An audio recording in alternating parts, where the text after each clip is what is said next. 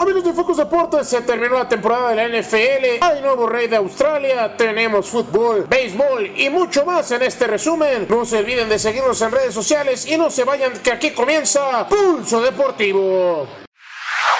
Tenemos nuevo monarca en la NFL y de manera dramática, espectacular, con puntos y regresos. Kansas City Chiefs es campeón tras 50 años de sequía. El equipo de Patrick Mahomes y Andy Reid se recuperó dos veces de desventajas en el marcador para darle al joven mariscal el MVP y el jugador más joven en ganar un Super Bowl con menos de 25 años. Al mismo tiempo, San Francisco sufrió su primer derrota en Miami por un Super Domingo. El medio tiempo fue bien recibido entre Shakira y Jennifer López. Un domingo simplemente espectacular.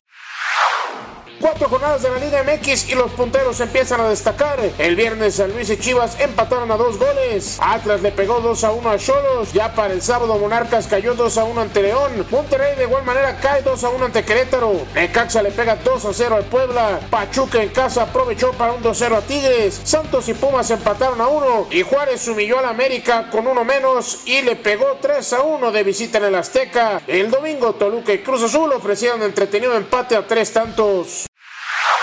Arrancó la jornada 5 de la Liga MX femenil con un empate a 0 entre Cruz Azul y San Luis. Querétaro cae 2 a 0 ante Rayadas. Pumas y América se quedaron empatados a 1 por bando. Y Puebla cayó como local 1 a 0 ante Necaxa. Para el día de hoy Morelia recibe a Santos. Tigres al Atlas. León ante Toluca. Chivas enfrenta a Pachuca. Y las Cholas se enfrentan a Juárez.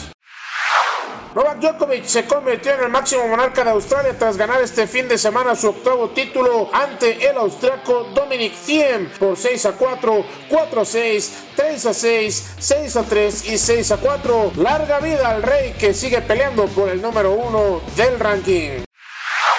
La LNBP sigue su camino por conocer al campeón y en las finales de zona las cosas se fueron a lo máximo. Tras peleados encuentros el viernes, Mineros le pegó 85-70 a Fuerza Regia. Por su parte, Soles ganó 88-84 a Huacateros para empatar las dos series a tres ganados por bando. El día de hoy se juega el último de cada serie. La Serie del Caribe arrancó el pasado sábado con resultados sorpresivos para algunos. En el primer encuentro, Venezuela cumplió y le pegó 6 a 4 a Colombia. Por su parte, Dominicana le pegó en apretado duelo 2 a 1 a México. Y en el estelar, el local Puerto Rico sufrió para pegarle 4-3 a Panamá. Ya en la segunda jornada de domingo, Panamá le pegó en el primero 1 a 0 a Colombia. Posteriormente, México tuvo gran accionar ante Puerto Rico para ganarle 4 por 2. Y el único cuadro con dos victorias en el campeonato es Venezuela, quien doblegó 3 por 2 a Dominicana.